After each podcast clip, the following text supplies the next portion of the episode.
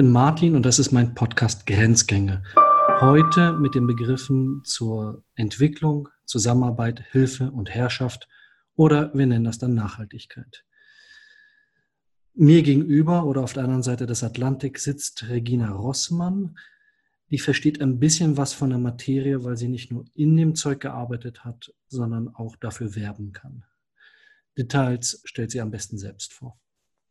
Hallo, ja, ich sitze derzeit in Toronto, Kanada, arbeite auch von zu Hause für eine Organisation, die nennt sich Convergence Finance.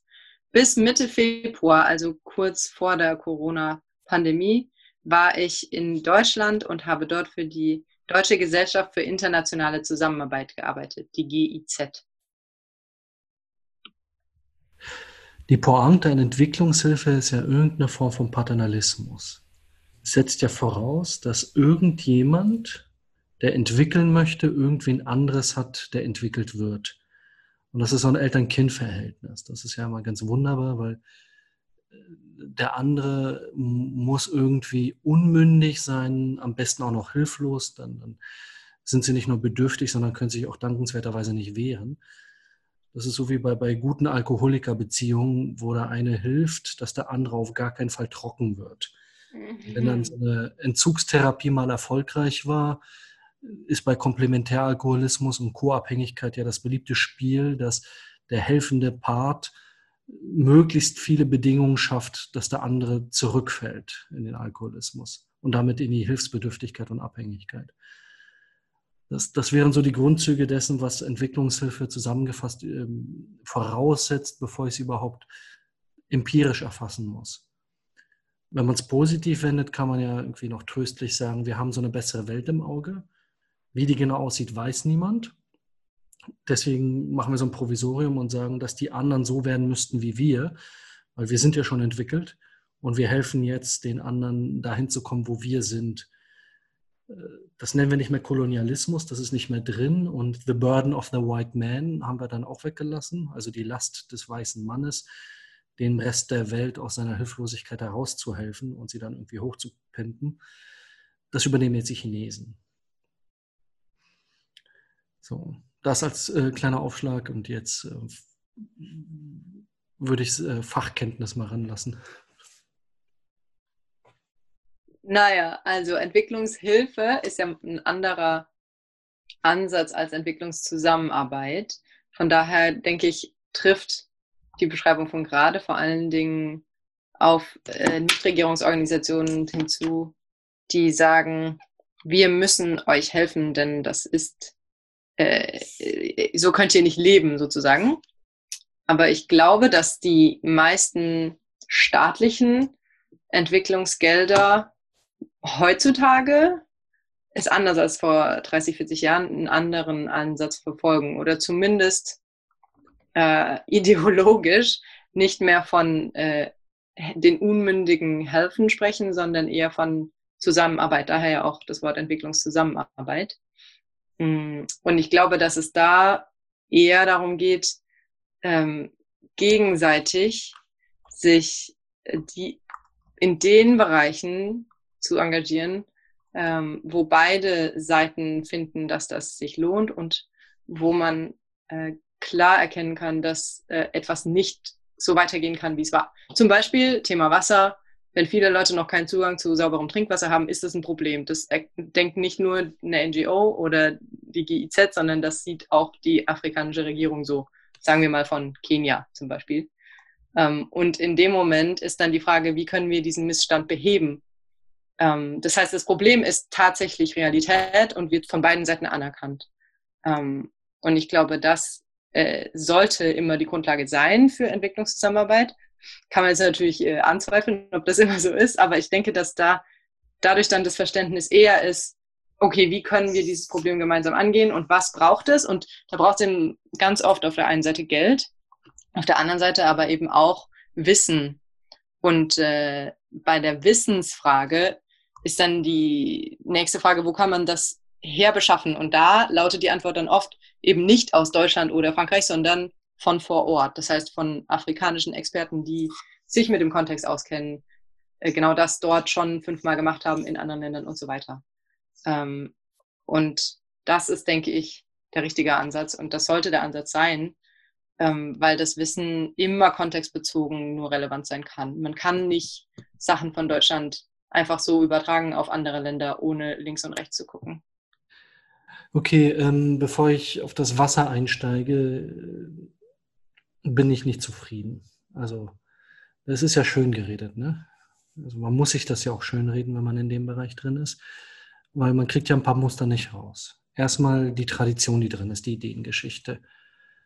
Ähm, das, äh, auch wenn man es jetzt Entwicklungszusammenarbeit nennt, kommt das aus der Hilfe und kommt das aus dem Ethnologischen und das kommt aus dem Kolonialistischen. Und ob wir das wollen oder nicht, das ist da drinne, das ist da tief drinne. Und auch die Haltung, ich weiß es besser. Und die Haltung, ich weiß es besser, ist immer eine Herrschaftsnummer.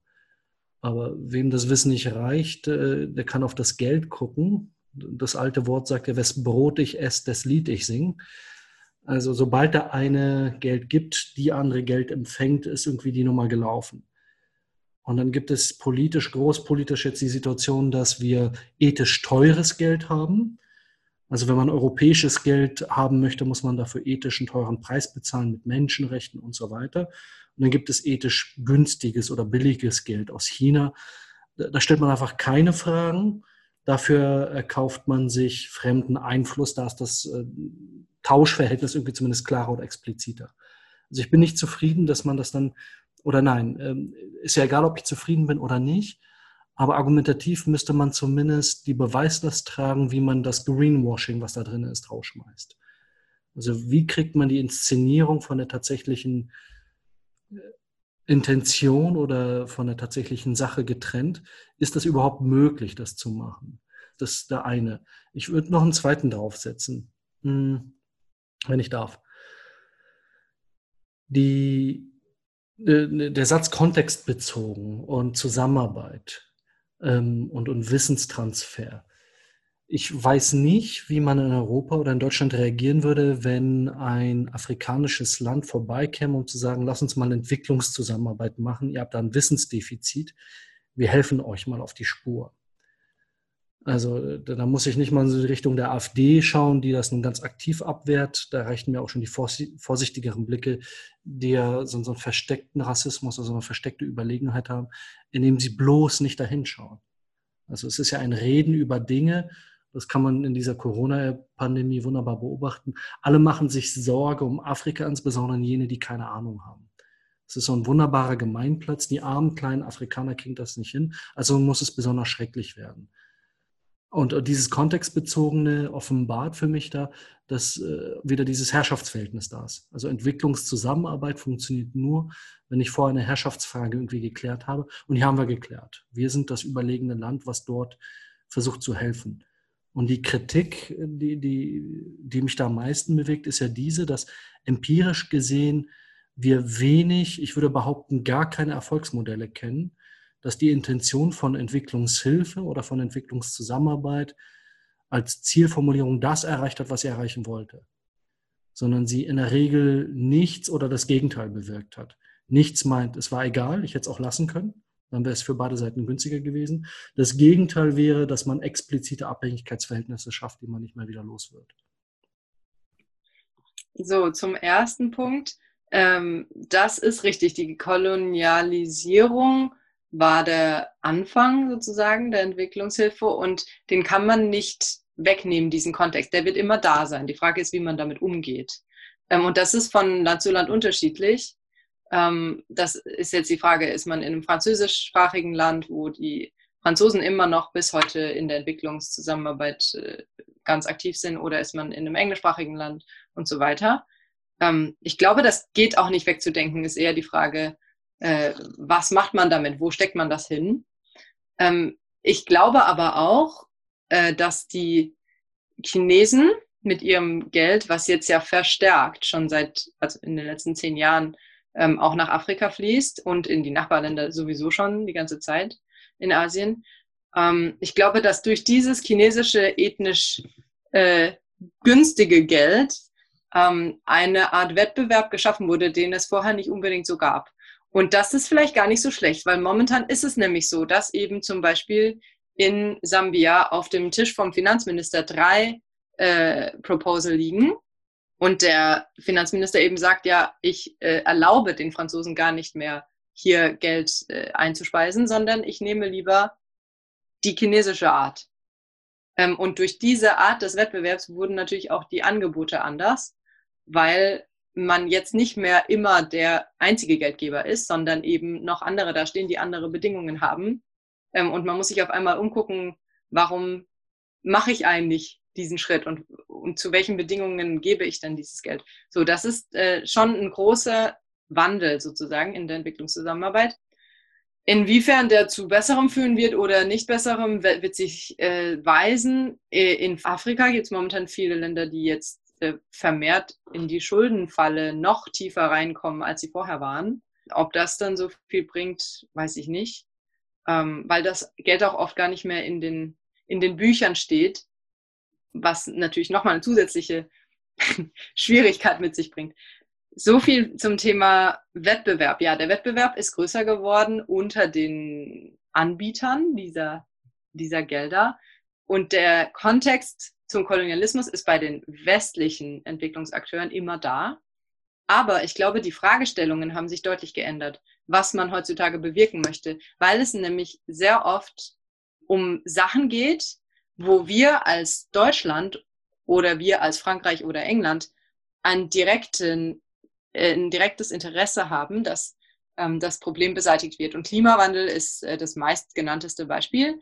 In unserem Fall geht es nicht nur darum, zu sagen, die afrikanischen Länder sollten doch bitte nach Möglichkeit mit erneuerbaren Energien hantieren, sondern es geht gar nicht anders, denn wir können es uns nicht leisten, dass diese Länder den gleichen Entwicklungspfad nehmen, den wir genommen haben. Und in dem Moment, wo es ein globales Problem ist, wo man nur globale Lösungen haben kann, gibt es gar keine andere, gar keinen anderen Weg als die Zusammenarbeit, weil alles andere uns in die falsche Richtung führt. Und dieses Verständnis beruht, soweit ich das sehe, ähm, auf UN-Ebene zumindest, ja, ist das sehr weit verbreitet und dadurch gibt es auch ganz neue Formen der Partnerschaften und der Zusammenarbeit. Globale Güter sind nicht nur Klimawandel. Man kann genauso gut reden vom Meeresmüll zum Beispiel, sehr oft genannt. Ja, Plastik. Plastikvermeidung? Wie schaffen wir es, dass unser Elektroschrott nicht mehr in Indien äh, am Meer landet? So, das ist natürlich ein indisches Problem, ist aber auch ein deutsches Problem. Solche Sachen. Zum Thema Kontext bezogen. Man muss aus Fehlern lernen können. Und wenn die Entwicklungshilfe oder Entwicklungszusammenarbeit eine Sache gelernt hat, dann ist es, dass man eben genau nicht Ansätze von hier eins zu eins nach dort übertragen kann. Daher, glaube ich, wird dieses Thema man muss den lokalen Kontext berücksichtigen, immer so oft genannt. Und ich glaube weniger, dass das mit dieser, mit diesem Herrschaftsthema zu tun hat als mit dem, der Suche nach den richtigen Antworten auf die Probleme vor Ort. Die Frage ist, ähm, ob es überhaupt einen westlichen Akteur braucht bei dieser Suche nach den Antworten. Das kann man, kann man sich stellen. Dann kann man sagen, äh, wie wäre es denn, wenn wir die Leute dort einfach ihrem Schicksal überlassen würden? Vielleicht können, kommen sie von selber auf ganz andere Sachen. Leider können wir die Geschichte nicht zurückdrehen. Wir können weder den Kolonialismus noch äh, die jetzige globalisierte Welt rückgängig machen. Und damit sind wir so oder so ein Akteur, egal in welcher Weise. Und ich glaube, dass gerade heutzutage mit ähm, den Kapitalmärkten, die doch auch mehr und mehr verbunden sind, wird ein neuer Schwerpunkt auf lokale Akteure und lokale Pensionsfonds oder lokale Versicherungsfonds und sowas gesetzt, die dann wiederum investieren können in die lokalen Produkte. Und dass der lokale Markt gestärkt wird zum Beispiel, da hat die Entwicklungszusammenarbeit schon auch ein Anliegen daran. Und das ist aber schon eher ein neuer Trend, der jetzt nicht, nicht schon seit 20 Jahren da ist, sondern vielleicht eher seit 10. Und in diesem Zusammenhang, glaube ich, wird dann auch der andere Anspruch auch auf Herrschaft, nämlich wo kommt das Geld her, der wird dann auch weniger, weil ja hoffentlich auf lange Sicht gesehen dann die kenianische Bank der Geldgeber ist für das kenianische Infrastrukturprojekt. Und momentan ist es leider in den seltensten Fällen der Fall. Äh, ja, bei aller Sympathie, mir fällt auf, dass das Wort hoffentlich an sehr vielen Stellen dann immer auftaucht. Also die Hoffnung ist offenkundig eine entscheidende Nummer, ohne die das Ganze zumindest konzeptionell nicht funktioniert. Ich meine, die Antwort, wie geht man mit der Kolonialisierung sonst um, hat ja, eine, oder die Frage, wie geht man mit der Kolonialisierung und der Geschichte dessen um, wäre ja einfach, man lässt es. Ne? Also man, könnte ja nur dahin gehen, wo man explizit eingeladen wird. Und selbst das nur nach vorsichtiger Prüfung. Aber äh, diese Einladungen werden ja nicht abgewartet, sondern man, man lädt sich ja schon gern selbst ein. Und alle Kapitalismuskritiker, äh, insbesondere diejenigen, die von der Materie nichts verstehen, schreien natürlich auf, dass jetzt auch äh, diese armen Länder, arm im doppelten Sinne, an dem Finanzwesen mit angeschlossen werden, über Mikrokredite oder über Fonds oder weiß der Geier was. Aber das ist ja eine Hegemonie und eine Verwestlichung. Und ich persönlich finde die gut. Ne? Also wir haben zivilisatorische Standards, die haben wir so definiert. Ähm, davon ist nicht alles das Ende der Geschichte, aber doch weit fortgeschritten. Ähm, weiter als äh, es ist bei anderen zu beobachten ist. Die nennen wir dann auch Menschenrechte und als großen Maßstab des Ganzen. Also ich glaube nicht, dass man aus dieser Nummer des Ich weiß es besser rauskommt. Und ich halte auch die Inszenierung, das anders zu machen, für gefährlich. Da ist mir das sehr viel lieber, wenn man sagt, wir haben ein gesundes Interesse dran. Und dann kann man das Interesse natürlich reduzieren auf punktuelle Punkte wie Meeresmüll oder Plastik oder was auch immer da, da an globalen Zusammenhängen da ist. Man kann aber auch sagen, naja, wir, wir haben eine Handelsgesellschaft. Ähm, die westlichen Nationen, vor allem Deutschland, sind Exportnationen und haben irgendwie einen schwer zu verstehenden Zusammenhang von Handel, von Handelslinien, von Sicherheitspolitik und dann von Ökonomie. Und dann ist es ein ganz gesundes Interesse drin, dass der ökonomische Gegenpart, mit dem man es zu tun hat, auch gute Verhältnisse hat. Also es ist unser eigenes Interesse, dass mein Handelspartner möglichst stark ist und möglichst gut mit mir handeln kann. Das Risiko steckt immer im Kleingedruckten, was mache ich, wenn er nicht will. So, und äh, mit diesem Risiko ist historisch auf verschiedene Weise und selten gut umgegangen worden. Also ethisch gut. Effizient war es. Ja, die Handelsanliegen äh, stecken natürlich immer mit drin. Da muss man sich allein äh, das deutsche Ministerium, ähm, das für Entwicklungszusammenarbeit zuständig ist, heißt ja Bundesministerium für wirtschaftliche Zusammenarbeit und Entwicklung. Das heißt, der Handel steckt da alleine schon im Wort. Das ist äh, gar kein Problem, weil nämlich die zwei Dinge eben sehr nah beieinander liegen. Und dadurch gibt es dann eben auch Programme, die zum Beispiel äh, mit deutschen Unternehmen zusammenarbeiten, die ein Interesse haben, den afrikanischen Markt zum Beispiel zu äh, erkunden. So. Diese Unternehmen, denen fehlt natürlich das Wissen über die lokalen Zustände und die wissen gar nicht so genau, wie der Markt dort überhaupt aussieht, ob es äh, ausreichend Interesse an dem Produkt gibt und so weiter. Und ähm, dafür ist das Auswärtige Amt und sind die Referenten für wirtschaftliche Zusammenarbeit natürlich genauso zuständig wie für das Problem mit dem Plastikmüll und dem verschmutzten Wasser oder so. Das kann niemand abstreiten. Ähm, ist auch gar nicht äh, Sinn der Sache. Äh, die sind sehr eng verknüpft. Ich glaube sowieso beim Thema Globalisierung kann man, ist ja gut so, kann man die Probleme gar nicht mehr voneinander trennen. Man hat einerseits eine unglaublich vernetzte Wirtschaft und man hat aber auch diese globalen Herausforderungen, die nur in der Zusammenarbeit gelöst werden können. Und diese beiden Bereiche sind eng verknüpft und man kommt um, um äh, eine Zusammenarbeit nicht mehr drum rum. Und gleichzeitig versucht man natürlich nach den eigenen Interessen zu gehen und so viel wie möglich für den eigenen Staat herauszuholen ich glaube, da ist auch jeder, jeder Staat gleich, egal ob man über einen afrikanischen, einen asiatischen oder einen europäischen Staat äh, spricht. Naja, das müsste man den Fridays for Future erklären. Ich leite ja nun einen der vielen Vereine, die, die ich da leite, Bündnis für klimapositives Verhalten. Und dort geht man schon äh, davon aus, dass diese Art von Wirtschaft grundsätzlich problematisch ist. Wenn ich dann auf der Gegenseite sage, naja, Entwicklungszusammenarbeit hat das Ziel, dieselbe Art von Wirtschaft zu verbreitern und zu vermehren, wird anspruchsvoll. Nur, nur die Pointe bleibt ja, wenn ich von Geld rede, rede ich von einem Wirtschaftssystem, das ist zwingend kapitalistisch. Ob ich das irgendwie als ressourcenminimierende Ökonomie hinkriege oder als, als grüne Ökonomie, sei dahingestellt. Aber sie hat erstmal Kapital zur Form und sie erschließt Handelspartner als Kapitalpartner. Und Nachhaltigkeit funktioniert dann auch nur, wenn ich Kapital habe, was ich heute nicht einsetze und deswegen für Zeug investieren kann, was mir morgen oder übermorgen vielleicht was bringt. Es geht nur um Überfluss, es geht nicht um Mangel. Mm, ja und nein. Ich glaube, der Kapitalismus in seiner jetzigen Form ist sicherlich nicht auf einem Weg zur Nachhaltigkeit. Das äh, würde ich mal so dahinstellen. Aber ich glaube schon, dass es Wege gibt, den Kapitalismus so zu gestalten, dass er Nachhaltigkeit fördert.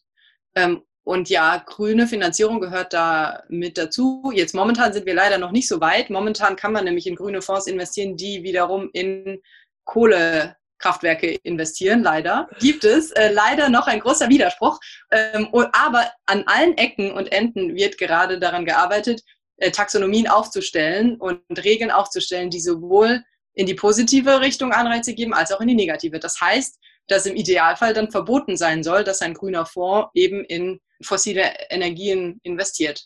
Zum Beispiel ist ein sehr wirksames Mittel. Ne? Verbieten ist immer wirksamer als positive Anreize setzen, ähm, wenn es um Geld geht zumindest und wenn man eine Bank steuern möchte. Aber ich glaube schon, dass es durchaus viele Leute gibt heutzutage, auch in Banken und auch in kommerziellen Asset Managern, die sowohl Nachhaltigkeit als auch finanzielle Rendite als treibende Ziele ansehen. Und äh, da bewegen wir uns dann Richtung Impact-Investoren, also Investoren, die sowohl nach Umwelt- und Governance-Standards investieren, als auch nach finanzieller Rendite Ausschau halten. Ähm, und das Gebiet wächst von Jahr zu Jahr. Ähm, und ich glaube, dass viele Investoren aufwachen werden nächstes Jahr und wieder einen Brief von BlackRock oder anderen großen äh, Anteilseignern äh, in der, im Postfach haben werden, wo drin steht, liebe Leute, wenn ihr das nicht macht, dann können wir euch leider nicht mehr unterstützen. Und ich glaube, dass äh, es viele Leute gibt, die sich mehr und mehr dann umschauen müssen und sagen müssen, okay, wenn das jetzt äh, so der Trend ist und wenn wir da nicht drum kommen, dann fangen wir lieber heute damit an, statt in fünf Jahren. Und ähm, klar, momentan ist es noch ein kleiner Teil der Kapitalmärkte und der Investoren, aber ich glaube, dass der größer werden wird, ähm, weil heutzutage niemand mehr leugnen kann, dass das jetzige Modell nicht nachhaltig ist. Ähm, und da ist natürlich die Fridays for Future Bewegung eine, ein gutes Beispiel, dass äh, die jüngere Generation das natürlich sehr schnell dann auch merkt, dass das für sie nicht funktionieren kann. Nee, da würde ich ein Fragezeichen hintermachen. Nachhaltigkeit oder Anreize sind ja eine normative Frage, die kann ich normativ lösen. Und die Kraft des Normativ wird ja immer gerne in Frage gestellt. Jetzt haben wir gerade so eine Pandemie, die wunderbar zeigt, wie mächtig das ist. Also normativ war man in der Lage, von heute auf morgen alle Forderungen der Fridays for Future äh, zu erfüllen und darüber hinaus. Also hätte man den Leuten vor drei Monaten erzählt, dass jedes Flugzeug stillgelegt wird, Glaubwürdigkeit nicht im Raum. Ne? Ich stocke nur an dem Punkt, wo es darum geht, dass, dass Nachhaltigkeit definiert wird. Also Verbote und Anreize kann man diskutieren, äh, finde ich einen spannenden Gedanken.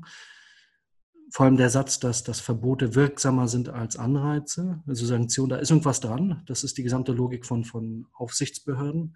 Das funktioniert auch. Mich beschäftigt nur an der Stelle mehr, was ist überhaupt die normative Setzung? Also was ist das Ziel, mit dem eine Sache vorangetrieben wird? Und äh, wenn ein wie auch immer geartetes grünes Label in etwas investieren kann, was nicht grün ist, ist es ja ein Hinweis darauf, dass das Normative und die Konzepte dahinter unklar sind. Also da gibt es irgendwie ein konzeptionelles Defizit.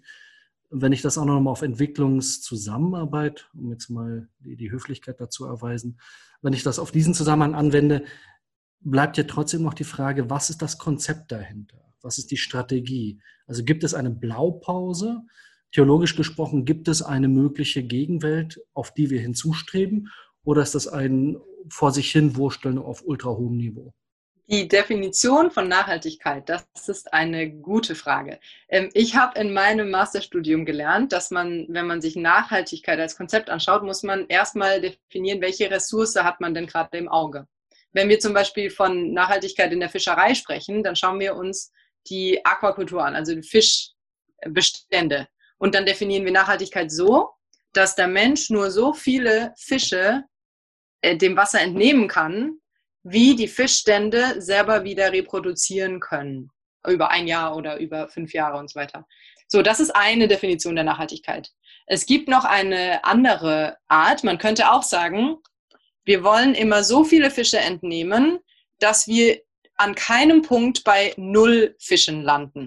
Das ist eine andere Definition, denn das heißt, wir könnten mehr entnehmen, als die Fische selbst wieder regenerieren können, solange wir nicht den Fischbestand komplett nach unten Richtung Null zurückfahren. So, äh, es gibt verschiedene Arten, wie man das machen kann. Da sind wir jetzt bei der Regulierung, da wollen wir uns aber nicht hinbewegen. Aber für manche Ressourcen ist das wichtiger als für andere. Bei Wasser zum Beispiel, ähm, bei, bei der Ressource Wasser, kann man argumentieren, dass es durchaus möglich ist, für uns Wasser aus Reservoiren rauszunehmen und dass es sich nicht regenerieren muss auf das Level, was wir vorher hatten, sondern dass man durchaus so wirtschaften kann, dass der Wasserpegel abnimmt über die Jahre, solange die Abnahme nicht zu drastisch ist. Das sehen wir momentan in vielen Ländern. Indien zum Beispiel geht der Wasserpegel deutlich runter. Bis jetzt ist das noch kein Riesenproblem, bis auf ein paar äh, Gebiete. Aber das wird zum großen Problem, wenn man jetzt nicht umschwenkt. Das heißt, Nachhaltigkeit definiert sich immer über äh, System einer begrenzten Ressource, die wir irgendwie bewirtschaften müssen. Und ich glaube, wenn man sich das System, das Ökosystem anschaut, jetzt mal größer gedacht, also nicht nur eben, wie viel Wasser in diesem Aquifer noch ist, sondern auch, wie viele Pflanzen in diesem Feuchtgebiet noch leben und wie viele Tiere dort brüten können, dann sind wir bei dem komplexeren System Natur angelangt und es gilt, dieses System zu erhalten. Und zwar sowohl beim Thema Pflanzen als auch beim Thema Tiere, als auch beim Wasserstangen. So. Und äh, wie wir das schaffen, das ist die große Frage. Und man kann sich dieser Größe und diesem, diesem Thema Nachhaltigkeit immer nur von verschiedenen Seiten annähern. Ich glaube, man kann das nie komplett erfassen. Das kann kein grüner Fonds und das kann auch kein einer Nachhaltigkeitsindex. Aber man kann verschiedene Sachen messen. Die eine Sache, die eben sehr effektiv ist, ist zu sagen, wir verbieten Dinge, die eindeutig dieser Nachhaltigkeit schaden. Und da sind eben fossile Brennstoffe und äh, die CO2-Emissionen oder Schadstoffe, die dann in der Luft landen und so weiter, sind eben ein Teilbereich. Und ich glaube, es wird gerade viel geforscht, unglaublich viel um diese Indizes, die man aufstellen muss, um Nachhaltigkeit zu messen. Ähm, es wird sehr viel herausgegeben zum Thema, wie kann ich nachhaltige Projekte umsetzen? Wie muss ich denn denken, damit überhaupt am Ende was rauskommt, was Richtung Nachhaltigkeit zielt und nicht nur Richtung äh, Gewinnmaximierung. Ähm, und vor allen Dingen muss man viele Leute erstmal darauf bringen, dass es auch in ihrem Interesse ist, dass das Feuchtgebiet nicht trocken läuft am Ende. Da liegt die wirkliche Problematik aus meiner Sicht, weil viele Leute es noch nicht als ihr Problem sehen, wenn es dem Ökosystem schlecht geht. Und diese, diese Idee, es ist auch dein Problem, ja, du musst dich darum kümmern, ja, da gehen die Dialoge gerade sehr stark hin, weil eben jede Fabrik erkennen muss, dass wenn sie kein Wasser mehr hat, sie dort nicht mehr produzieren kann. Und eine ganze Fabrik umzuziehen ist teurer, als jetzt in Projekte zu investieren, die den Wasserpegel erst gar nicht so tief sinken lassen. Zum Beispiel, als ein Beispiel. Okay, jetzt muss ich protestieren. Mein Anwalt hat mir dazu geraten, dass ich immer sage, ich finde das ganz sympathisch. Also, nee, ernsthaft, ich finde diese Gedanken ja wirklich sympathisch. Ich finde sie nur begrifflich und konzeptionell fürchterlich unscharf. Und das macht es irgendwie nicht leichter, sich darüber zu unterhalten. Um das Fabrikbeispiel zu nehmen. Nein, auf gar keinen Fall. Das ist natürlich die Klugscheißer-Perspektive, die nicht persönlich involviert ist. Um, um das an einem Bild mal, mal zu illustrieren ich habe eine Situation, und es muss ja nicht immer eine Pandemie gleich sein, es reicht ja, wenn ich Winter habe und ein Schaf habe, oder sagen wir zwei Schafe, die sollen ja Lämmer kriegen können. Und dann habe ich da eine Horde hungriger Mäuler vor mir. Dann muss ich ja irgendwie als Akteur, entweder als Teil der Gruppe oder aber sogar als, als politischer Akteur, als jemand, der Herrschaft ausübt, Überzeugungsarbeit leisten, liebe Leute, jetzt verzichten, jetzt hungern, jetzt nichts essen, damit im Frühjahr ein kleines Lamm da ist. Ein triviales Modell, ein sehr naives Modell von Nachhaltigkeit. Solange ich nicht, nicht Teil dieser Gruppe bin, sondern von außen stehe, am besten im weißen Kittel mir das Labor anschaue, wo denn die ganzen Leute diese Verhandlungen führen, kann ich es mir leisten, zu behaupten, wer jetzt was tun sollte. Aber die Binnenperspektive ist eine völlig andere. Wenn ich eine Fabrik habe, habe ich ganz andere Nöte. Ich muss ja das jetzt verhandeln gegen die mögliche Zukunft. Und natürlich ist es Teil von, von betriebswirtschaftlichem Handeln und Planen, das zu tun, aber eben nur zum Teil. Ich habe auch andere Teile. Ich kann auch genauso argumentieren, hm, ich habe eine Fabrik, Meine Rolle ist getan. Ich habe nämlich zu Wohlstand beigetragen, für Arbeitsplätze gesorgt, dafür gesorgt, dass es Menschen gut geht. Und ich zahle auch noch Steuern. Das beliebteste Argument, wenn man sich mit Unternehmern unterhält, und denen sagte, du sollst, sagen die, nee, nee, nee, nee, nee. Ich soll gar nichts, ich zahle Steuern. Punkt. Ende des Gesprächs. Also, äh, das ist der eine Part. Ich glaube, in vielen Fällen ist es nicht so drastisch. Das heißt, die Firma könnte sich leisten, sowohl etwas für die Wassersicherheit zu tun, als auch die hungrigen Mäuler zu füllen, zumal es ja Möglichkeiten gibt, mit der Regierung zusammenzuarbeiten und die Hälfte der Wassermaßnahmen von Regierungsgeldern bezahlen zu lassen. Das ist ja genau, da, da sind wir wieder bei Entwicklungszusammenarbeit. Weil nämlich die Entwicklungszusammenarbeit sagt, okay, liebe Firma, wenn ihr einen Teil bezahlt, dann zahlen wir den Löwenanteil aber eben nicht alles. Wir zahlen nicht 100 Prozent, sondern die Fabrik muss auch das mit einpreisen, diese Wassersicherheit. Die, äh, die Begriffe, die vorhin genutzt wurden, Ressourcen und ähm, System und Erhalten und oh, fürchterlich. Also äh, erstmal nur, um auszusprechen, was da überhaupt behauptet wurde. Es wurde behauptet, dass die Flora und Fauna eine Ressource ist und weil sie eine Ressource ist, soll sie geschützt und geschont werden. Das ist vorsichtig formuliert verwirrend, wenn nicht akut widersprüchlich. Weil entweder ist es ein schützenswertes Gut, so eine Art Garten Eden, dann ist es heilig. Aber wenn es heilig ist, ist es gerade keine Ressource. So ein Urwaldargument. Und meistens verzwecken wir den Urwald, indem wir sagen, der ist dafür zuständig, dass wir frische Luft kriegen. Wenn man genau hinguckt, ist da aber mehr so eine Heiligkeitsnummer drin. Es darf nicht angetastet werden, weil es Ur ist, also alt, uralt, urwäldisch und unberührt. Und alles, was vom Menschen nicht berührt ist, ist nicht kontaminiert und ist auch noch näher am Natürlichen. Und wir wissen, näher am Natürlichen ist näher an der Schöpfung und so weiter. Also nur, nur sobald ich dann aber argumentiere zu sagen, das ist ein System, das ich schützen muss und daraus eine Ressource mache, habe ich einen ökonomischen Begriff eingeführt. Das heißt, ich verzwecke das, was ich eigentlich schützen möchte und die Ressourcen sind aber per Definition nichts, was ich unangetastet lasse, sondern was ich verbrauche. Eine Ressource lebt vom Verbrauch, sonst brauche ich den Begriff nicht. Und Ökonomie, nein, andersrum. Sobald ich von Ressource spreche, habe ich Ökonomie, weil ich nämlich die Ressource bewerte. Und diesen Wert gebe ich in Geld an. Und dann sage ich, das Ding darf so und so viel kosten. Wenn es mehr kostet, ist es das nicht wert. Und das bringt mich natürlich in die wunderbare Situation zu sagen, naja, wenn der Schutz so teuer ist, wenn das so viel kostet, dann ist es das nicht wert. Und diese Ansätze gibt es ja, die sagen, naja, lass uns doch den ganzen Umweltschutz knicken, lieber dafür Sorge tragen, dass die Leute rechtzeitig umziehen. Also überall, wo zu viel Wasser ist, und zwar das schlechte Wasser, das salzige, Umzugsschiffe hinschicken und dann umsiedeln und das AfD-Problem lösen wir später. Also so lautet ja ungefähr das Argument. Also ich bin unzufrieden mit, mit der Nutzung von Begriffen, die einerseits ökonomisch sind und andererseits mit schützenswerten Dingen oder Gütern operieren äh, und das alles vermengen. Sehr schön, das freut mich, dass wir in diese Richtung äh, uns bewegen, weil genau die Bepreisung und der Wert, der in einem System steckt oder in einer Ressource, das ist ja genau da, wo viele Leute sagen, dass wir noch nicht mit unserem jetzigen System den vollen Wert einer Ressource wirklich erfassen können. Weil momentan bepreisen wir ja meistens immer mit Geld.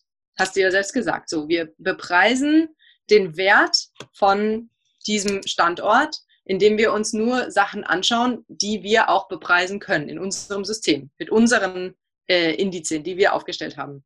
Der kulturelle Wert zum Beispiel wird da erstmal überhaupt nicht äh, angeschaut. Der fällt erstmal weg, weil kulturelle Sachen kann man schlecht in Geld ausdrücken. Ähm, was auch wegfällt oft, sind die Ökosystemleistungen, für die wir keinen Wert haben, in Geld gedacht, die aber trotzdem da sind. Zum Beispiel die natürliche Reinigungsfunktion von Wasser oder eben die natürliche Reinigungsfunktion eines Waldes, der Luft. So. Diesen Wert kann man nicht mit unseren jetzigen Systemen erfassen. Da ist es aber genau das Problem, weil eigentlich müssten wir das tun. Beispiel New York. Abwasseraufbereitung. In New York war die äh, Wahl zwischen, wir bauen eine große technische Abwasseraufbereitungsanlage, die kostet uns so viel, oder wir sehen zu, dass unsere Feuchtgebiete außerhalb von New York wieder so aufbereitet werden, dass sie die natürliche Reinigungsfunktion selber leisten. Diese Ökosystemleistung ist da, aber die kann mit unserem Preis nicht bemessen werden. Was wir aber messen können, ist, wie viel es kosten würde, technisch diese Reinigungsfunktion zu übernehmen. So, das heißt aber, wir müssen es jetzt schaffen, einen Vergleich herzustellen, uns anzuschauen, okay, wenn wir dieses technische Monstrum da hinstellen, graue Infrastruktur, würde das uns extrem Geld kosten, wenn wir im Gegenzug das gleiche Geld in Umweltprojekte verwenden und damit dafür sorgen, dass die Feuchtgebiete wieder ordentlich funktionieren, dann kostet es uns das so und so viel Geld. Und diesen Vergleich kann man machen. Und dann hat man natürlich nicht genau angeschaut, wie viel Pflanzen jetzt da genau sind und wie viel Wasser, aber man hat die natürliche Reinigungsfunktion des Wassers mit dem verglichen, was in unseren Terminologien abgebildet werden kann, nämlich der technische Ersatz. Und diese Art von Kosten-Nutzen-Vergleich ist momentan noch sehr schwierig, weil sehr wenige Leute das wirklich gut durchführen können, wird aber, glaube ich, in der Zukunft immer häufiger, weil es nämlich keinen Weg darum gibt, diese Ökosystemleistungen, die uns so schwer fallen zu erfassen, in unsere Werte einzupreisen, weil die nämlich tatsächlich für uns wichtig sind und wir erkennen sie aber immer genau erst dann, wenn sie schon weggefallen sind. Weil wir können nämlich vor allen Dingen dann was gut bepreisen, wenn wir was neu bauen müssen. Und äh, da liegt genau äh, das Problem in der ganzen Sache Nachhaltigkeit, weil diese Kosten-Nutzen-Vergleiche oft erst dann aufgestellt werden, wenn es schon viel teurer ist, das Ökosystem wieder zu rehabilitieren, als es gewesen wäre, es im, äh, von vornherein nicht zu zerstören. Ich bin wieder nicht einverstanden. Erstmal der, der Geldbegriff, der genutzt wird. Äh, das ist ja ein sehr naiver Geldbegriff wir haben ja ein ganz knappes Wissen darum, was Geld ist. Und das Verhältnis von Wert und Geld ist, ist bestenfalls schwierig. Das Verhältnis von Wert in einer ökonomischen und in einer moralischen Dimension ist noch schwieriger. Wir wissen nur, die hängen irgendwie zusammen. Und die, die entscheidenden Bücher, die es dazu gibt, sind, sind knapp gesät. Man kann ja sogar von dem Preis des Geldes sprechen. Auch ein schöner Buchtitel, ähm, wenn man sich dann auf die, die Tiefe der Argumentation einlassen möchte. Aber ich würde Geld nicht gegen Nachhaltigkeit oder Ökologie ausspielen, weil erstmal Geld ist ein Abstraktionsgegenstand, den wir entwickelt haben, ähnlich wie Mathematik. Und es ist ein Abstraktionsgegenstand, der es uns erlaubt, Werte auszudrücken in einer Art und Weise, ohne den jeweils konkreten Wert vorrätig zu halten. Das ist eine super Sache. In meinem Studium hatte ich die, die verlegene Situation, im Institut für Philosophie zu stehen und laut angebrüllt zu werden, Geld ist scheiße. Ich kann bis heute nicht zusammenfassen, auf wie viele Weisen sich dieser Mensch disqualifiziert hat, aber das war gute Hauskultur. Die Philosophie an der Freien Universität und das Otto-Söhn-Institut definieren sich über eine bestimmte Form von Linkssein, die genau in diese Art von Opposition reingehen. Natürlich bepreisen wir Dinge mit Geld. Wir bepreisen den Wert mit unseren Indizien, womit denn auch sonst. Täten wir es nicht, müssten wir irgendwie würfeln. Ne? Also das ist so, äh, wie sieht die Alternative? Und natürlich bepreisen wir erst dann, wenn ein Mangel sichtbar wird, eine Differenz. Eine Differenz ist immer ein Mangel, weil ich immer eine Gegenwelt abbilden kann, in der ich beschreibe, wie es sein sollte. Und wie es sein sollte, ist meistens eine Beschreibung, was fehlt mir gerade. Das weiß ich aber erst im Nachhinein. Der, der Begriff, der das auch gut auf den Punkt bringt, lautet Wissensanmaßung. Das nachhaltig in die Zukunft hinein zu projizieren, bedeutet, ich setze mich jetzt hin und maße mir ein Wissen an, wie es in fünf Jahren aussieht. Und das Hobby ist schon immer schiefgegangen. Das kann einfach nicht funktionieren. Vor vier Monaten hätte sich niemand ausdenken können, dass wir jetzt eine globale Pandemie feiern. Ob diese Pandemie weiterhin so friedlich verläuft oder nicht, ist weiterhin Frage von Spekulation. Und das ist eine der großen Leistungsfähigkeiten von Preis, jetzt in Abgrenzung zu Geld. Der Preis drückt aus, wie schwierig es ist, eine Sache zu kriegen. Wie schwierig es ist, also jetzt sauberes Wasser zu kriegen. Und diese Schwierigkeit kann ich dann auf einmal quantifizieren und das ist ein Segen. Ich kann quantifizieren und damit eine Verhältnismäßigkeit herstellen, weil ich über den Preis eine Bemessungsgrundlage habe.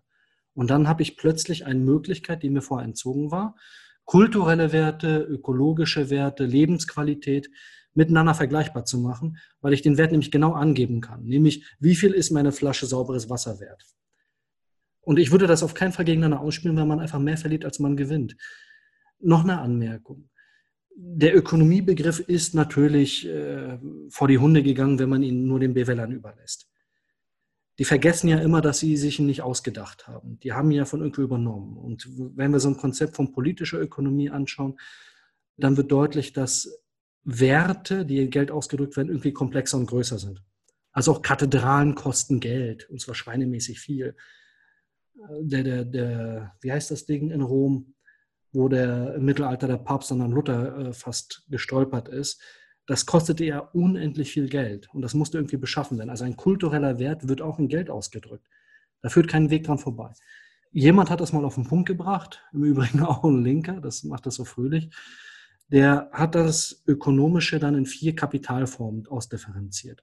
Extrem hilfreich. Ne? Und dann können wir unterscheiden, okay, Nummer eins, wir machen die BWLer-Nummer und dann haben wir ökonomisches Kapital. Money, money, money. Gehen wir weiter. Wir haben auf einmal einen zweiten Wert, den nennen wir kulturelles Kapital. Und dann definieren wir Kultur als alles, was wir erlernen. Also Spracherwerb oder Klavierspielen oder Nachhaltigkeitsforschung oder was man sich halt so leisten kann. Und wir drücken gerne unser Kapital daran aus, indem wir möglichst nutzlose Dinge lernen, mit kulturellem Kapital ausstatten. Guck mal, meine Tochter kann Geige spielen. Völlig nutzlos, aber irgendwie schön. Kostet aber auf jeden Fall heidenmäßig viel Geld. Das drückt sich dann in einer weiteren Kapitalform, symbolisches Kapital. Großartig. Was ist symbolisches Kapital? Naja, das Zeug, was ich verbrennen kann, Zigarren. Und daran ist ja nicht mal irgendwas Metaphorisches. Ich verbrenne das Zeug ja wirklich. Je teurer, umso besser. Und ich kaufe es mir auch nur, um es zu verbrennen. Und zwar nicht alleine, sondern immer mit Publikum. Und dann gibt es noch die, die vierte Kapitalform, die der gute Herr da vorgeschlagen hat, und das ist Beziehungskapital. Also Beziehungen schaden nur wem, der sie nicht hat. Und damit ist völlig klar, dass sich Kapital wie Macht verhält und immer akkumuliert. Das sind soziale Zusammenhänge, ob ich will oder nicht. Jemand, der schon länger da ist, kennt mehr Leute, hat mehr Beziehungskapital, hat auch Land und hat irgendwie Vermögen. Ist so. Vermutlich hat er auch mehr Sprachen gelernt als diejenigen, die in Ermangelung von Zeit äh, von der Hand in den Mund leben mussten und auch von einem Ort zum anderen wandern wenn ich das jetzt auf Wasser und Nachhaltigkeit anwende, ist es erstmal eine großartige Sache, dass wir diese Dinge in irgendeiner Form quantifizieren können, weil wir nämlich lebenswert äh, quantifizieren können. Wir müssen es auch quantifizieren. So ist es lebenswert, dass jeder eine Sechs-Zimmer-Wohnung hat als Single-Haushalt oder nicht? Die Diskussion führen wir in Berlin und die politische Lösung zu sagen, wir machen eine regulative Bremse von Preisentwicklung, also von dem Indiz, wie schwierig ist es, etwas zu kriegen, ist eine schrecklich dumme Idee. Das bedeutet nämlich, dass ich einfach nur Verwirrung stifte, indem ich das einzige Merkmal, was mir zuverlässig Informationen gibt, wie schwierig eine Sache ist, kaputt mache. Und so eine Wiederaufbereitungsanlage für Wasser, wenn die teuer ist, zeigt doch etwas ganz Großartiges an. Nämlich das, was es braucht. Und es stellt uns dann die Frage, ist es uns das wert?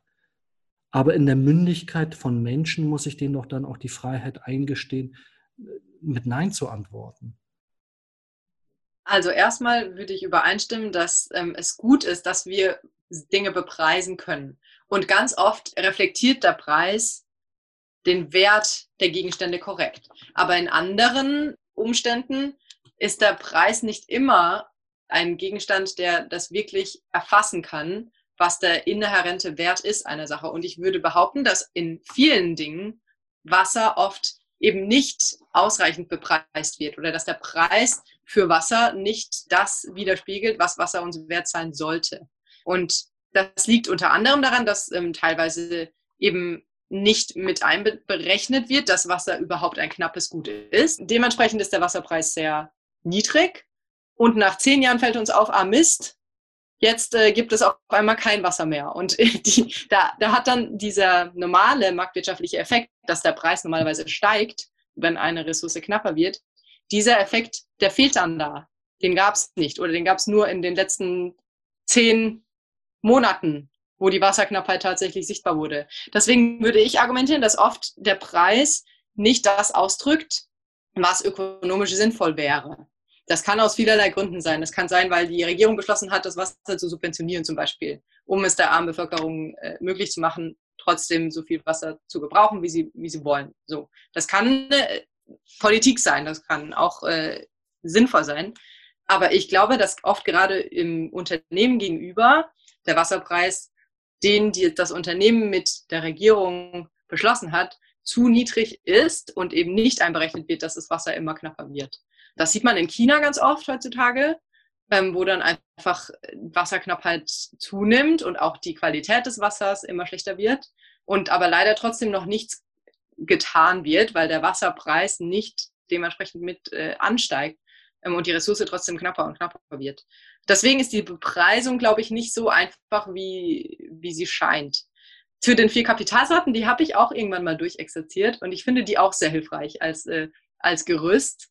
Ich weiß nicht, ob man die übertragen kann auf, auf Ressourcen. Da wäre ich jetzt überfragt, da kann ich mir gerade kein, äh, kein Urteil bilden. Zu dem kulturellen Wert, eine Kathedrale, die hat tatsächlich äh, viel Geld gekostet, die hinzustellen. Aber der Amazonas zum Beispiel, was ja unser erstes Beispiel für kulturellen Wert oder dieses religiöse, den, den darf man nicht zerstören, war, äh, ich glaube, dass der Amazonas einen kulturellen Wert hat, der nicht momentan in Geld abbildbar ist. Weil nämlich der kulturelle Wert vor allen Dingen den Stammesangehörigen äh, bewusst ist, die dort leben und die haben mit Geld sehr wenig zu tun.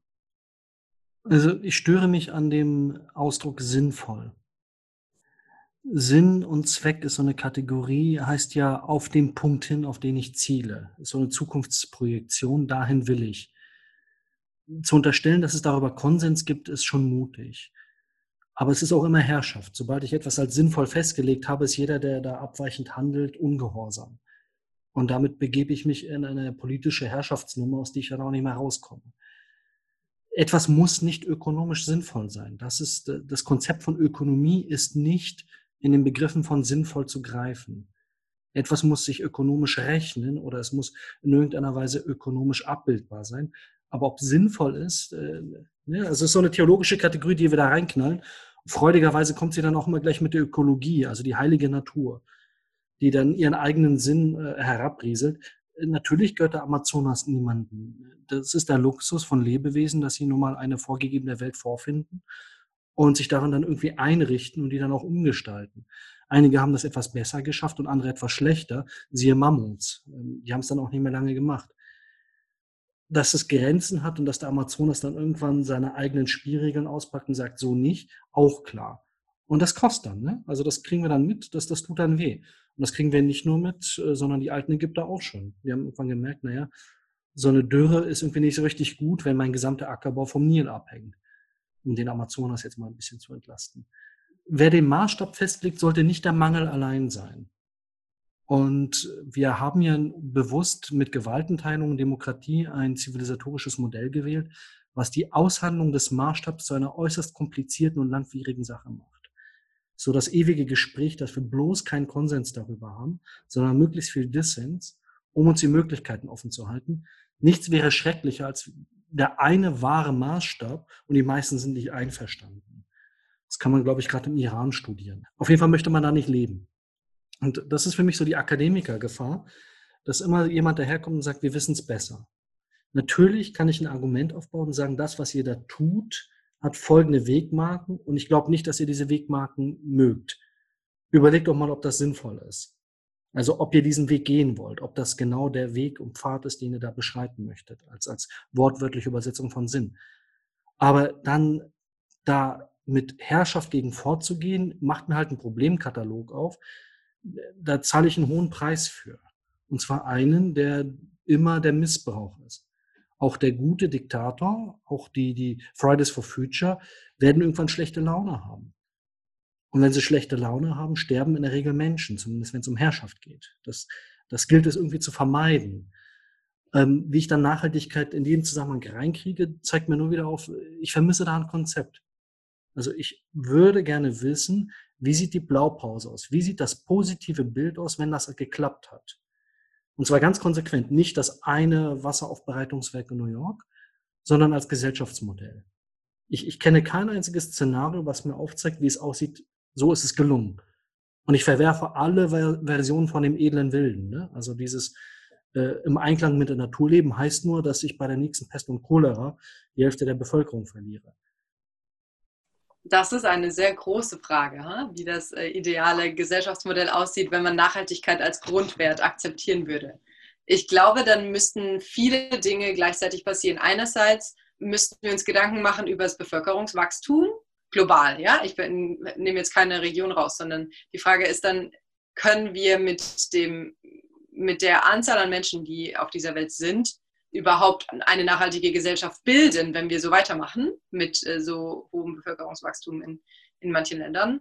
Dann gibt es noch die Frage, wie sieht es mit unserer Industrie aus? Schaffen wir es, dass äh, wir trotzdem weiterhin die Konsumgüter produzieren können, die wir brauchen, wenn wir dann denken, dass wir die brauchen, ohne dass wir der Natur so viel abverlangen. Ich glaube, da sind wir schon auf einem Weg. Ja, der Weg äh, ist schon quasi, der ist unter den Szenarien schon am ehesten herausgebildet, weil viele äh, Leute gerade heutzutage auch darauf schauen, sind die Sachen im Supermarkt in Plastik eingepackt oder nicht, wo wurden die produziert, wie weit sind die äh, unterwegs gewesen, bis sie zu mir gekommen sind. Und das heißt, Konsum müssten, müssten wir auch uns umstellen. Und gleichzeitig müssten wir auch unser Handelssystem eben nochmal überdenken, weil es eben nicht immer nachhaltig ist, alles so weit äh, wie möglich äh, zu verschiffen, sondern vielleicht ist, sind lokale Anbaumethoden und äh, lokale Produkte dann doch wieder eher im Trend. Ich glaube, das kann man nicht so eins zu eins beschreiben, wie das aussehen würde. Ich glaube, es wäre sehr unterschiedlich von was wir heute sehen. Aber ich glaube, dass wir in Ansätzen diese Art von neuem Gesellschaftsvertrag schon sehen können. Eben, wenn man sich anschaut, wie nachhaltiger Konsum heutzutage gestaltet wird, was im Bereich Klimawandel alles möglich ist, wenn man denn nur will. Die Pandemie wird das auch zeigen. Der Preis für ein Umschwenken von unserem alten Wirtschaftsmodell zu einem neuen hat sich verändert durch die Pandemie. Vorher war es sehr teuer, auf einmal die äh, Flugzeuge am Boden zu lassen. Jetzt sind sie schon am Boden. Jetzt wird es immer teurer, sie wieder in die Luft zu kriegen, weil die äh, Fluggesellschaften auf einmal sagen, lieber Staat, äh, bitte äh, gebt uns doch große Kredite. Und das ist eigentlich eine super Möglichkeit, ein, ein kleines Fenster hier, was anders zu probieren. Zu sagen, okay, nein, dann lieber doch gleich ganz woanders hin, nämlich zu einer nachhaltigeren Gesellschaft.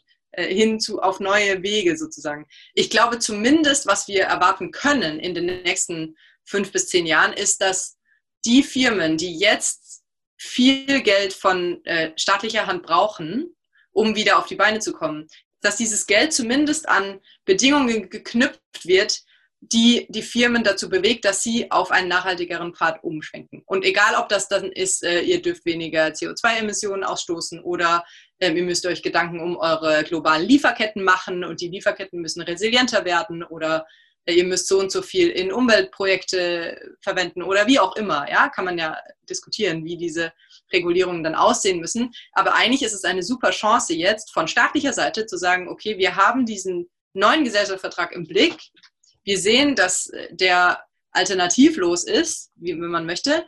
Und wir nehmen jetzt alle mit, mit den Mitteln, die wir gerade haben. Und durch die Pandemie haben wir eben andere Mittel zur Hand als davor.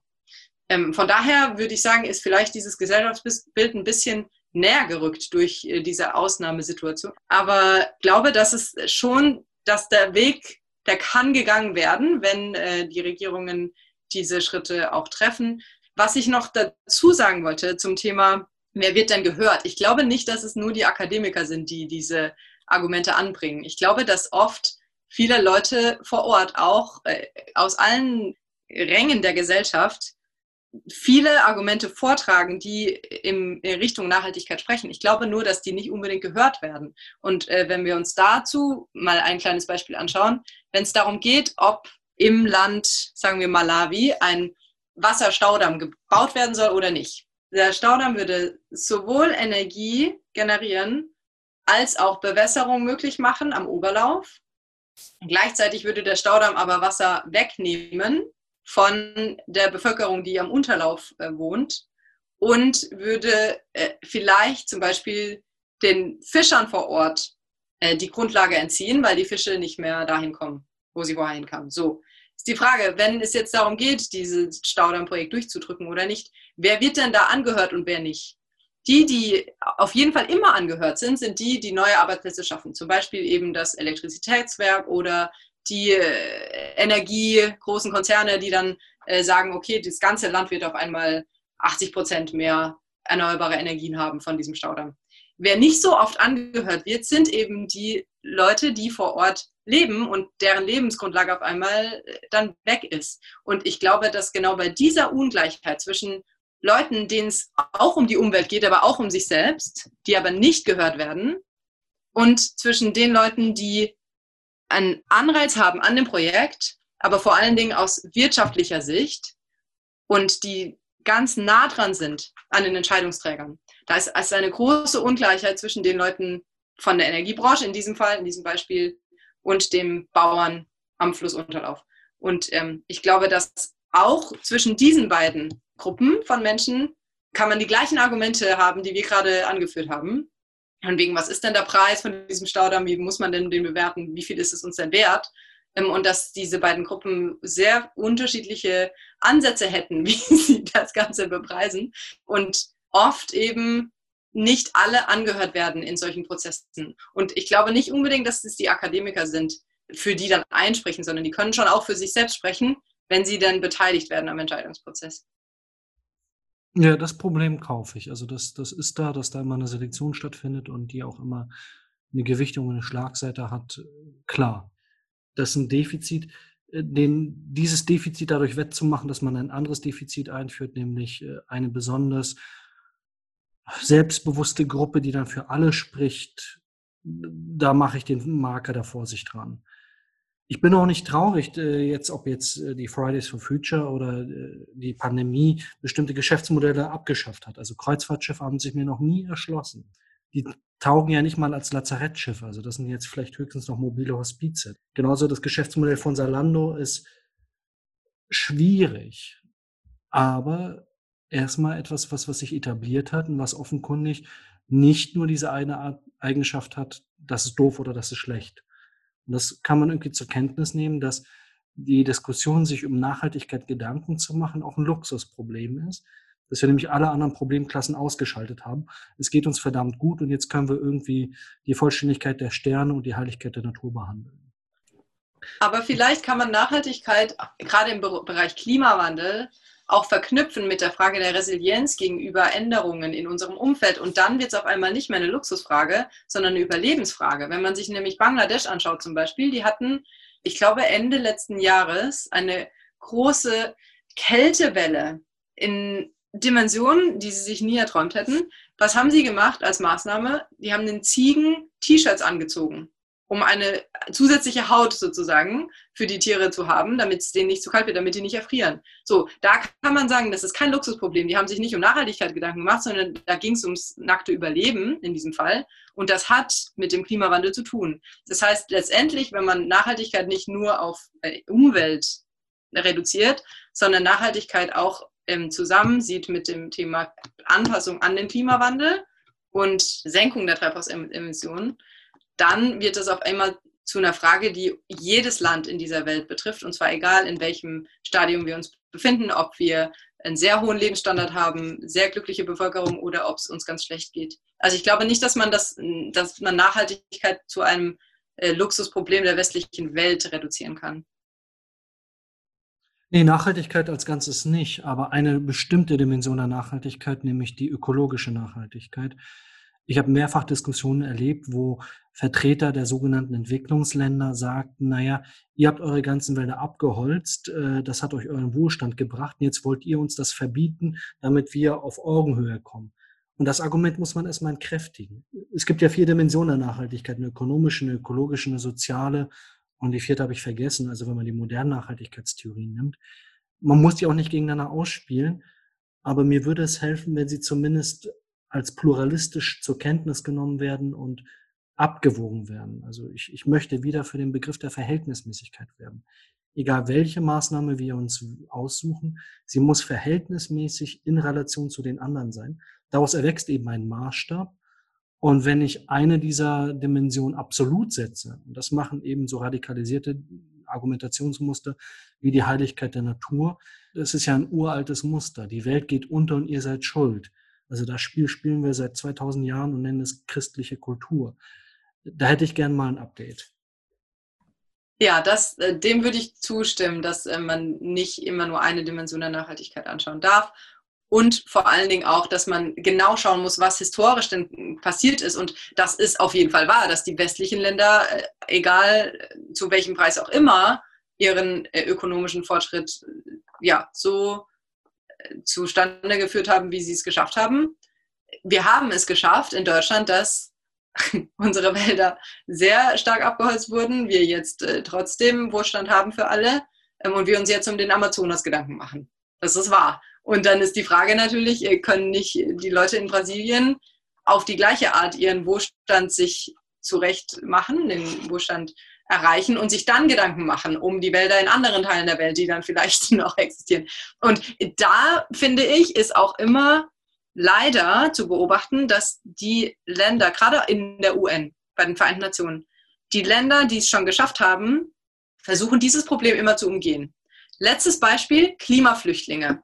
Ein Begriff, den ich immer in den Mund nehme, weil ich glaube, dass es die gibt. Es gibt Leute, die in der Stadt A nicht mehr leben können, weil der Klimawandel das unmöglich gemacht hat. Diese Leute müssen umziehen in eine andere Stadt. Oder zumindest müssen sie ihre Häuser höher bauen oder wie auch immer. Ja, die brauchen auf jeden Fall Hilfe. Ich glaube, wir können es uns leisten, einzugestehen, dass es Klimaflüchtlinge gibt. Andere Leute würden da dem widersprechen, denn wenn wir einsehen würden, dass es Klimaflüchtlinge gibt, würden wir auch einsehen, dass diese Leute einen Anspruch haben auf irgendeine Art der Hilfe. Und wo kommt diese Hilfe her?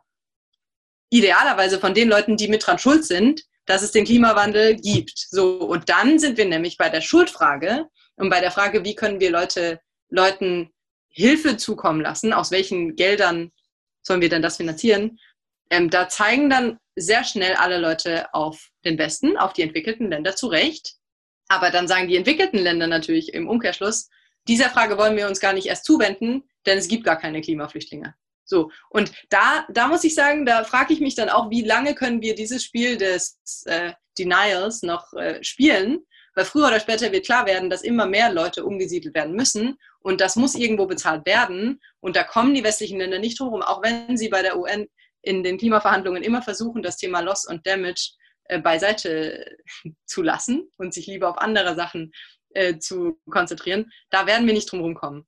Und dann wird es spannend, weil dann ist die Frage, sind wir direkt verantwortlich? Kann man überhaupt eine Verantwortung bestimmen? Es ist ja nicht so wie in einem Gerichtsfall, wo man sagen kann, A ist schuldig und B kriegt das Geld. Das, das, sind, das ist ja ein System, das kann man gar nicht anwenden hier auf den Klimawandel. Aber man kann zumindest sagen, die westlichen Länder sind mehr schuldig als die Länder, die mit ihrer äh, ökonomischen Entwicklung viel, viel später angefangen haben und deutlich weniger zum Klimawandel beigetragen haben. Ach, schade, ich dachte, wir finden eine schöne Abrundung, aber das kann ich nicht liegen lassen, also das oder nicht stehen lassen. Ich wollte ja zuerst für Polen werben und sagen, die Polen haben etwas, das ist ein Urwald. Und der Rest Europas ist fürchterlich entsetzt, dass in Polen jetzt angefangen wird mit der Kaczynski-Regierung, ich glaube vor drei, vier Jahren oder so, äh, diesen Urwald als Ressource zu begreifen und Holzwirtschaft da einzuführen. Und das sagen natürlich genau jene Länder, wie zum Beispiel Deutschland, wo ja kein Quadratmeter natürlich in dem Sinne äh, natürlich ist, unberührt. In Deutschland wurde alles umgepflügt, was irgendwie am Boden da ist. Und zwar nicht nur einmal. Und das, was dann tausendfach kultiviert wurde, nennen wir jetzt mit der Lüneburger Heide ein Naturschutzgebiet. Also ich wollte wieder damit werben, dass die Kategorien schwierig sind und ein bisschen mehr Demut und Verhältnismäßigkeit hilft. Und dann kommt dieser wunderbare Begriff des Klimaflüchtlings. Also die, die konstruktiven ökonomischen Theorien sagen ja, wir sollen gar nicht versuchen, den Klimawandel aufzuhalten, uns äh, stattdessen mit den Menschen, die aufgrund des Klimawandels betroffen sind, im Sinne von, sie müssen weg da, wo sie wohnen. Und damit ist klar, es gibt den Menschen, der betroffen ist, und die müssen woanders hin. Und jede Art von äh, Menschenbewegung führt immer zu sehr, sehr hässlichen Konflikten. Klar ist auch, der Klimaflüchtling ist ein normativer Begriff, so wie Wirtschaftsflüchtling. Und immer wenn ein normativer Begriff im Raum ist, schlagen sofort die Sitten- und Moralwächter hinzu, die immer fürchten, dass sobald man den Begriff nutzt, Sodom und Gomorra ausbrechen. In die eine oder in die andere Richtung. Das gibt es in beide Richtungen. Ne? Also die Sprache und die Deutungshoheit darum ist, ist nie neutral. Klimaflüchtling ist ein neutraler Begriff. Warum man dann aber sofort von Schuld spricht, also man tut sich ja damit keinen Gefallen, eine entweder juristische oder eine theologische Kategorie einzuführen. Das macht ja nichts leichter und alles zeitgleich schwerer. Also die westlichen Nationen sind schuld, weil die westlichen Nationen eine Kontinuität sind zu dem, was vor 500 Jahren passiert ist. Oder wann haben die Griechen ihre Wälder abgeholzt, um die Perser zu besiegen? Ich glaube, das ist irgendwie so 2000 Jahre, zweieinhalb irgendwie so. Ähm, sind die Griechen jetzt schuld? Ähm, ist das eine juristisch kontinuierliche Person? Oder ist es wie bei den Reichsbürgern, die sagen, äh, das ist gar keine legitime Regierung, die wir da haben, weil die nicht repräsentativ sind für die eigentlich rechtmäßige und so weiter. Also das möchte man nicht. Und der Hinweis, dass es kein Gericht sah, natürlich ist es das nicht. Also äh, nur sobald ich so einen Begriff wie Schuld und moralische Verantwortung einführe, wird es zu einem. Und äh, dass man dort ein Verhältnis zur Vergangenheit entwickelt, was diese moralischen Begriffe vermeidet, die auch immer Herrschaftsbegriffe sind, das sind ja alles implizite Vertragswerke. Sobald jemand sagt, ich bin schuld, unterschreibe ich einen Vertrag, von dem ich gar nicht weiß, was drinne steht. Dazu würde ich auch Nein sagen. Also selbst beim besten Willen, das, das will keiner. Was die Alternative ist, ist vielleicht zu sagen, naja, wir haben ja Konsens über das Problem. Ich habe vor einem halben Jahr, im September 2019 in Genf, eine Veranstaltung gemacht. Und da waren irgendwie 20 Generale und Admirale aus aller Welt da. Singapur, Arabien, Arabien war vielfach vertreten, ähm, Brasilien, also kunterbund, typisch Schweizer, ne? die laden alle ein und dann reden sie miteinander. Schön gemächlich, bei schönem Ausblick, dann hat man den Mont Blanc gesehen, also großartig. Was mich überrascht hat, ist, dass es keinerlei Dissens in Bezug auf die Problemlage der Welt gab. Es gab Arbeitsgruppen und egal aus äh, welchem Land und aus welcher Ecke der Welt die Leute kamen, es gab Konsens über die Probleme und mit oben auf den Listen stand der Klimawandel äh, vermutlich Menschen verursacht. Dann von Schuld zu diskutieren aber, das haben alle vermieden und äh, das ist irgendwie keine, keine gute Nummer. Also nehmen wir das Problem ernst, sagen wir, wir haben Menschen, die werden durch Klima in irgendeiner Weise verdrängt werden. Die fliehen, die, die müssen umziehen. Und ob sie das mit guten oder mit schlechten Gründen machen, muss ich dann gar nicht mehr entscheiden. Das ist nicht meine Verantwortung, nicht meine Aufgabe. Sondern ich muss mir das Problem angucken und mit dem Problem umgehen. Und wir haben historisch ja ganz wenig gelungene Beispiele, um mit Migration von Menschen umzugehen. Vielleicht sind die Hugenotten eines der wenigsten Beispiele oder die USA mit ihrem Freiheitsbegriff das sehe ich nicht am Horizont. So, also äh, neue Debatte, neue Schwierigkeit, aber da würde ich gerne eine Abgrenzung einführen und die Einführung von theologischen Begriffen unbedingt vermeiden. Und Schuld ist ein so gnadenlos theologischer Begriff. Äh, das möchte man nicht im Gespräch haben. Das macht alles kaputt. Ich glaube auch, dass man diese Schuldfrage nicht, gar nicht erst anfangen muss. Äh, mir ging es um den Punkt, dass der Grund, warum das Wort Klimaflüchtling vermieden wird von den westlichen Ländern, diesen Grund findet man in der Schuldfrage, sofern die denn existiert. Denn äh, die Angst, die dabei immer mitschwingt, ist, wenn wir zugeben, dass es solche Leute gibt, die aufgrund des Klimawandels wirklich umziehen müssen, wird früher oder jemand später äh, jemand auf uns zukommen und sagen, ja gut, aber wer bezahlt das denn, den Umzug jetzt? Und da geht es ja oft nicht mal um äh, grenzübergreifende Probleme, sondern einfach nur von der einen Küste von Bangladesch an die andere Küste. So. Also diese, dieser Begriff ist geladen mit der Frage der Verantwortung.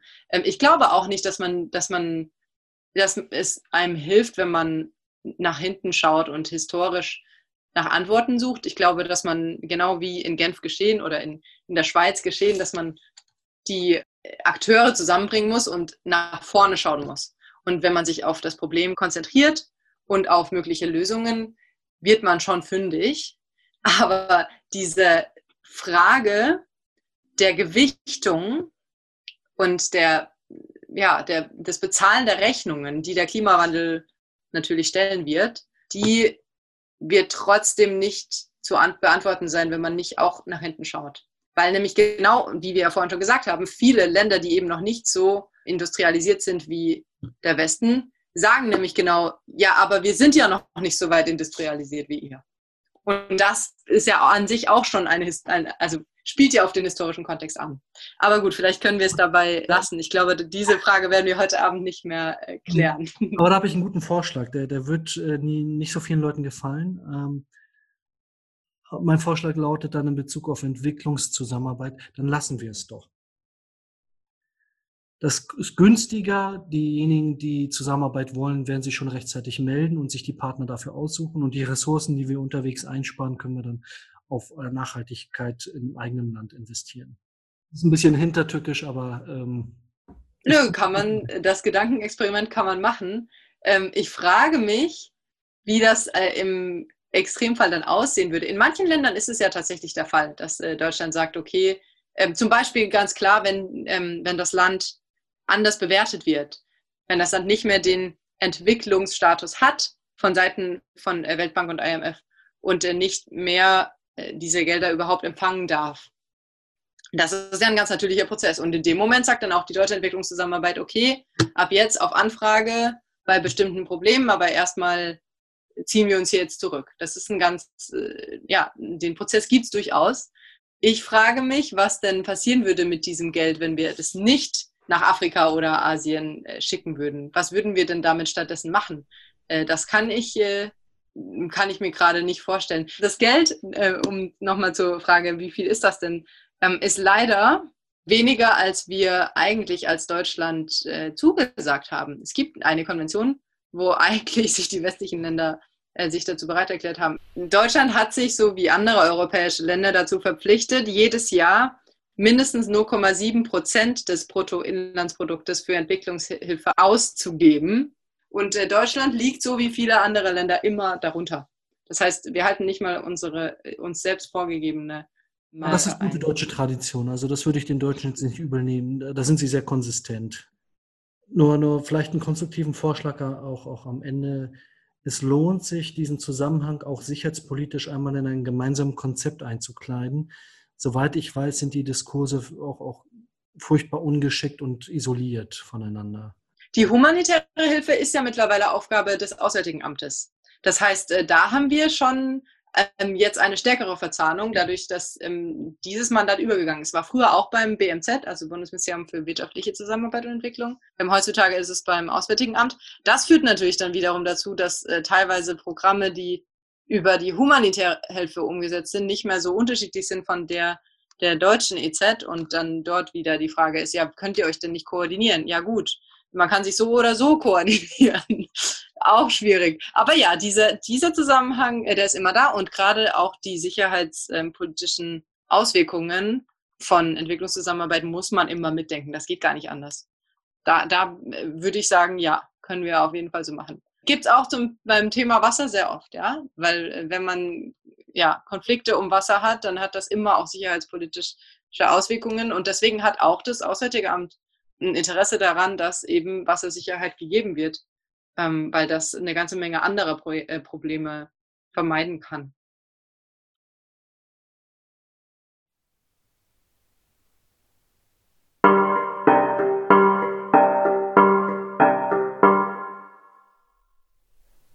Wie immer findet sich in der Beschreibung dieser Folge ein Link zum Quellenverzeichnis. Grenzgänge ist eine Produktion von BPK Publishing. Ich bin Martin Wolf, der Host dieser Sendung. Editing Rafaela Neff, Redaktion Katharina Hesse, Konzeption und Umsetzung Paul Johannes Rossmann